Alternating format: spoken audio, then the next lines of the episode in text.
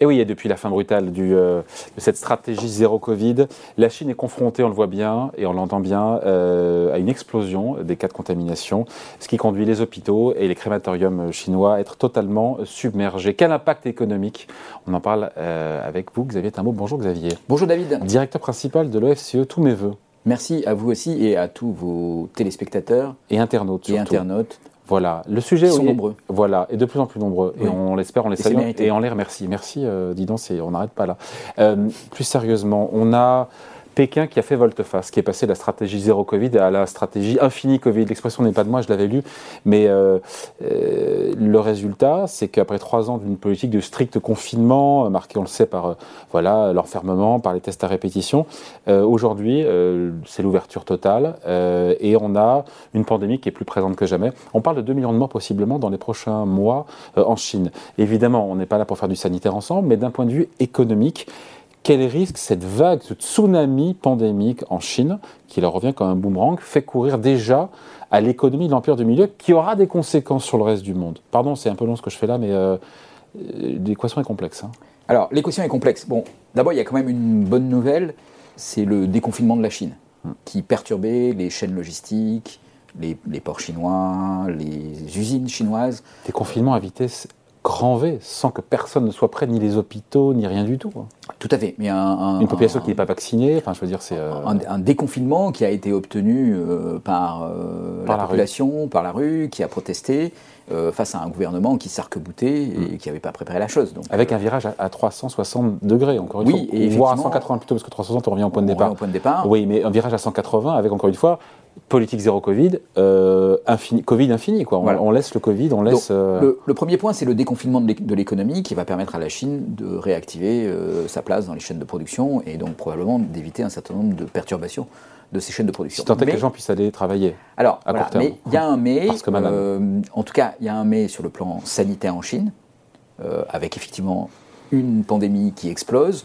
Euh, probablement lié au fait que le vaccin chinois euh, n'est pas aussi efficace que les vaccins occidentaux, que du coup la population n'est pas assez couverte, elle n'est pas bien couverte, et que l'épidémie se, répand, et qu'en quelque sorte, euh, après être passé effectivement d'un confinement très strict, on passe à une épidémie. Donc ça va être chaotique à court terme, puisque les gens ça va être chaotique dans les travailler hôpitaux, ça va être chaotique pour la population, avec probablement beaucoup de morts en Chine. maintenant, il faut quand même ramener les chiffres. Hein. Euh, il y a un milliard et demi d'habitants euh, en Chine. Mm. Les morts, ils sont, ils sont plutôt dans les catégories les plus âgées. Euh, le reste de la population va aller travailler. Et, donc, du point de vue du fonctionnement de l'économie, ce n'est pas nécessairement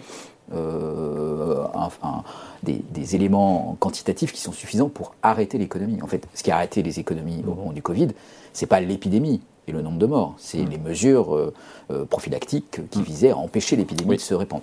À partir du moment où on n'arrête pas le, fonctionnement de l'économie, bah, la conséquence directe économique du Covid, de façon très cynique, oui. Euh, elle est très faible. Alors, elle va peser très lourd sur les hôpitaux, elle va peser très lourd probablement sur les chaînes de production et sur la mm. production de médicaments, mais globalement, elle ne va pas empêcher l'économie euh, chinoise de fonctionner. Donc c'est la fin du ralentissement de l'économie chinoise qui s'essoufflait depuis de longs mois avec une croissance euh, euh, au plus bas depuis, je sais pas, peut-être plusieurs décennies? Très probablement parce que effectivement, c'était ces mesures de confinement très strictes qui empêchaient l'économie de fonctionner et pas les gens qui sont malades.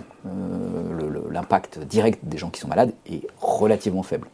Alors après, on peut avoir des surprises là-dessus. Peut-être que l'épidémie peut, avec les nouveaux variants, euh, être euh, euh, plus générale, avec des durées de maladie plus longues chez des gens plus jeunes, qui pourraient avoir un impact significatif et mordre significativement sur la population en âge de travailler. Mais il y a un mais quand même, qui est que bah, ce développement de l'épidémie en Chine va faire peur au reste du monde, commence déjà à faire peur au reste du monde et que euh, ben, si on accepte des relations économiques, euh, c'est difficile d'empêcher la pandémie, mm. et, que le risque, c'est peut-être qu'on se dise, euh, si la Chine ne se confine pas, on va confiner la Chine. du point de vue des, relations, alors à la fois touristiques, mais aussi des relations économiques.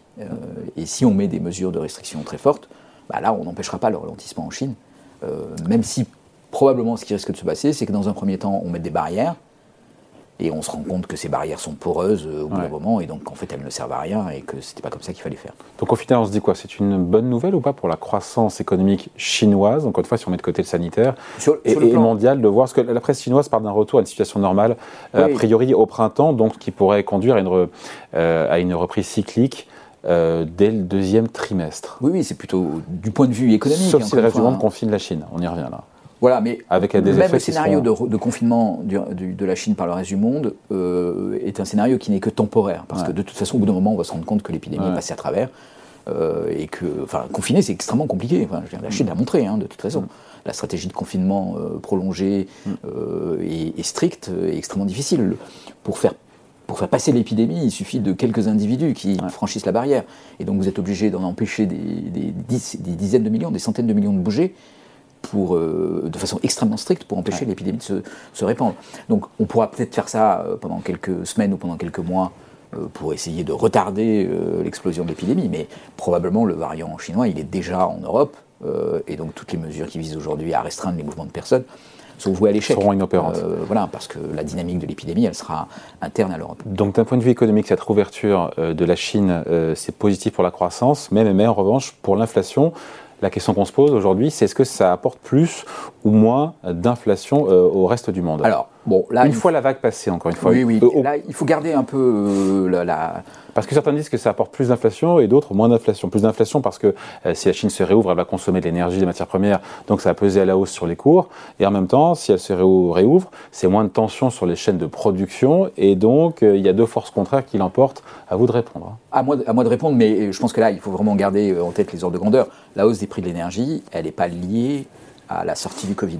Elle est liée au conflit entre la Russie et le reste du monde la Chine, c'est quand même la moitié du pétrole consommé. J'exagère un peu, c'est pas la moitié, mais c'est 20% du pétrole consommé dans le monde, c'est la moitié des métaux. Mais, quel est le prix du pétrole aujourd'hui, David 80 euh, dollars. Voilà, 80 dollars. Donc on est à un prix du pétrole qui est presque dans la normale.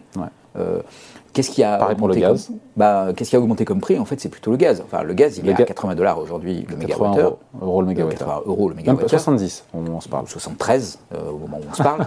euros le mégawattheure, puisque vous voulez... On est revenu au niveau, d'ailleurs on en parlait hier avec Jean-Marc Victory des Échos, on est revenu au niveau d'avant-guerre en Ukraine. Non.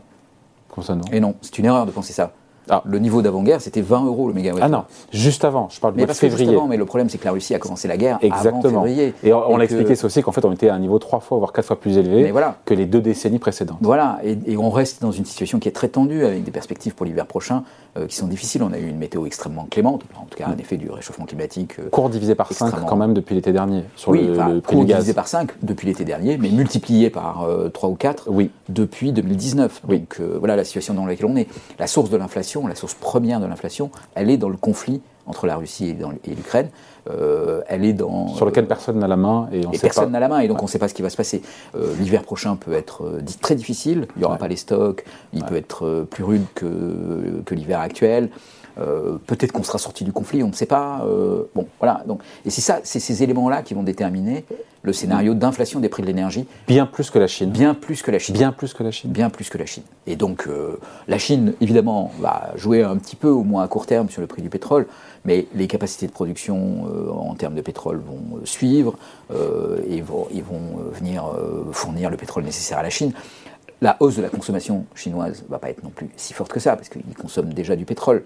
On parle de ralentissement, on ne parle pas d'arrêt de, l'économie euh, chinoise. Donc euh, il y avait déjà une demande chinoise. Il y a comme une corrélation entre le. Il y a une corrélation, mais l'économie, la reprise de l'économie chinoise et le cours des matières premières. Oui, mais cette corrélation n'a rien à voir avec le pic des prix de l'énergie qu'on a vu à l'occasion du conflit. Et encore une fois, les, prix de l'énergie sont avant tout déterminés par euh, ce conflit. Et, les, conséquences qu'il a sur les marchés du gaz en Europe, euh, les répercussions que ça fait sur euh, le gaz liquéfié euh, dans le reste du monde, et évidemment les substitutions avec d'autres formes d'énergie. Donc le résumé, résumé de ce qu'on vient de se dire là, et on finit là-dessus, cette réouverture à marche forcée, à vitesse grand V de l'économie chinoise, cette fin de stratégie zéro Covid, pour la croissance mondiale, c'est positif. On met de côté le sanitaire, pardon, mais parce qu'on est en oui, économie, c'est positif pour la croissance chinoise et donc mondiale. Ça va calmer un peu les tensions sur les chaînes de production, mais sur l'inflation, c'est pas le déterminant numéro un. C'est pas le déterminant numéro un. voilà, il y aura un peu plus d'inflation du côté énergétique, mais un peu moins du côté des chaînes de production. Et le bilan, il sera globalement neutre de ce point de vue. Allez, merci beaucoup. Explication signée Xavier Timbaud, économiste et directeur principal de l'OFCE. Encore tous mes voeux, Xavier. À vous aussi, David. Salut.